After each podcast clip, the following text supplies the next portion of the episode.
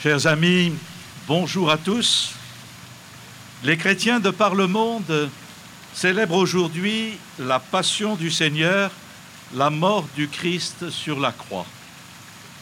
Pour la troisième fois, notre chemin de croix itinérant parcourra les rues du centre de la ville. Il s'adresse à tous dans le respect de la conscience de chacun. Il n'est pas une provocation, mais une invitation à mettre dans notre monde plus d'amour, plus de paix, plus de réconciliation entre les hommes.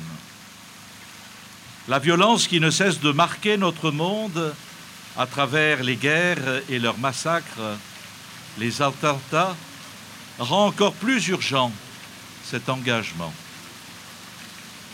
faire le chemin de croix, c'est regarder Jésus qui marche vers sa mort.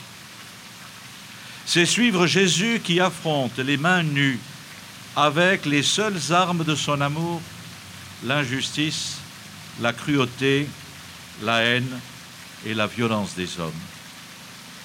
Il livre un combat contre tout ce qui ferme le cœur des hommes, rend inhumain notre société et dure notre monde. Il nous dit à chacun, viens, suis-moi. Participons à ce combat du Christ. Marchons avec lui sur cette route de l'amour.